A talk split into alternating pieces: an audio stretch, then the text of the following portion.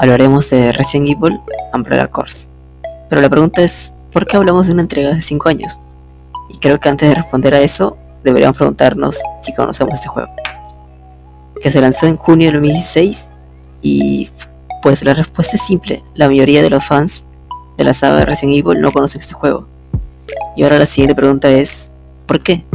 Y es que fue un fracaso total, o quizás el juego más odiado de toda la saga y es que esta entrega debía conmemorar las dos décadas de existencia de la mejor franquicia de terror en el mundo de los videojuegos. Fue por eso que los fans esperaban mucho sobre esta entrega. Pero en ese momento había otra entrega, hablábamos de Resident Evil 7 Biohazard. Hablábamos de esta entrega porque quizás fue lo que opacó a Resident Evil Umbrella Corps, que salió en 2016 y al año siguiente salió Resident Evil 7 Biohazard. Pues no es normal que una empresa desarrolladora de videojuegos lance una entrega cada año, ya que sería opacar mucho al anterior. Y así hay muchos factores que te los contaremos hoy en nuestro podcast.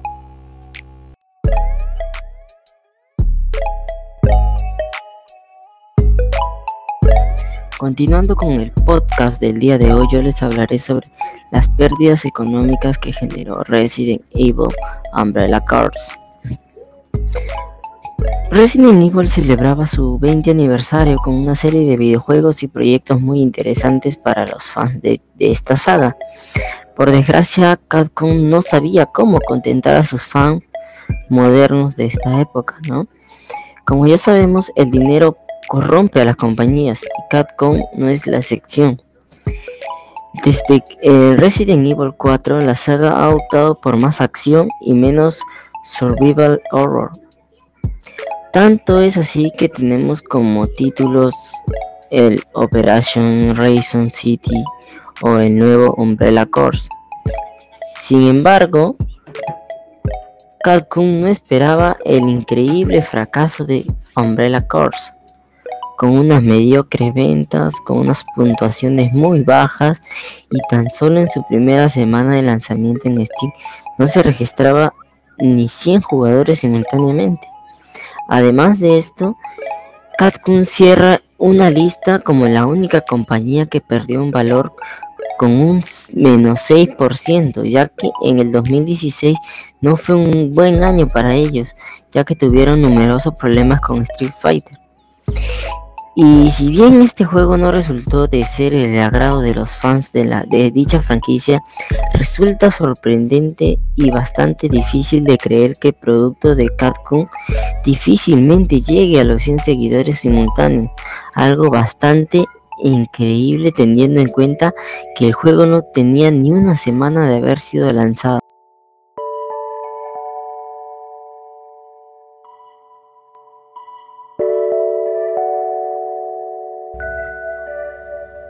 Resident Evil Umbrella Corps.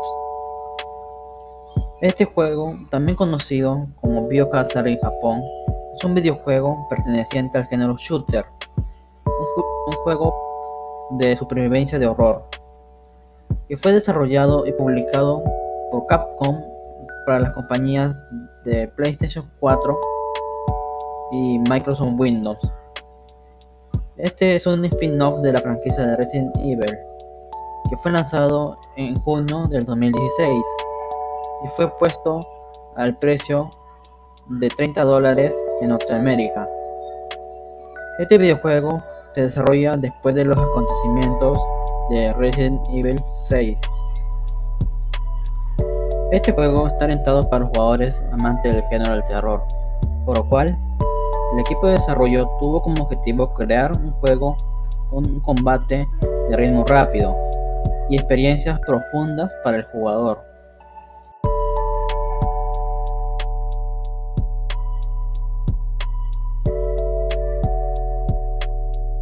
Tras el estreno del juego, este recibió una recepción generalmente negativa, con las críticas comparando el juego a la franquicia de Call of Duty y al propio título de Capcom Resident Evil Operation Dragon City, que fue muy criticado.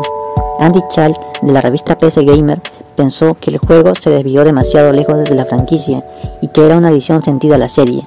Nicholas Tran, de la web de Game Revolution, pensó que Umbrella Corps era un shooter estándar y además genérico en primera persona con una piel de Resident Evil en él. Sin embargo, Michael McGuire de Polygon elogió el juego después de jugarlo, Agregó que el juego puede ofrecer diversión rápida a pesar de ser raro, y pensó que se adapta a su precio presupuestado. Algunos críticos encontraron que el juego no se ve nada como un juego de Resident Evil. Además, en el evaluador de Metacritic tuvo un puntaje en PC 4 de 38 de 100 y un puntaje en PC 36 de 100, lo que lo califica como un juego generalmente desfavorable.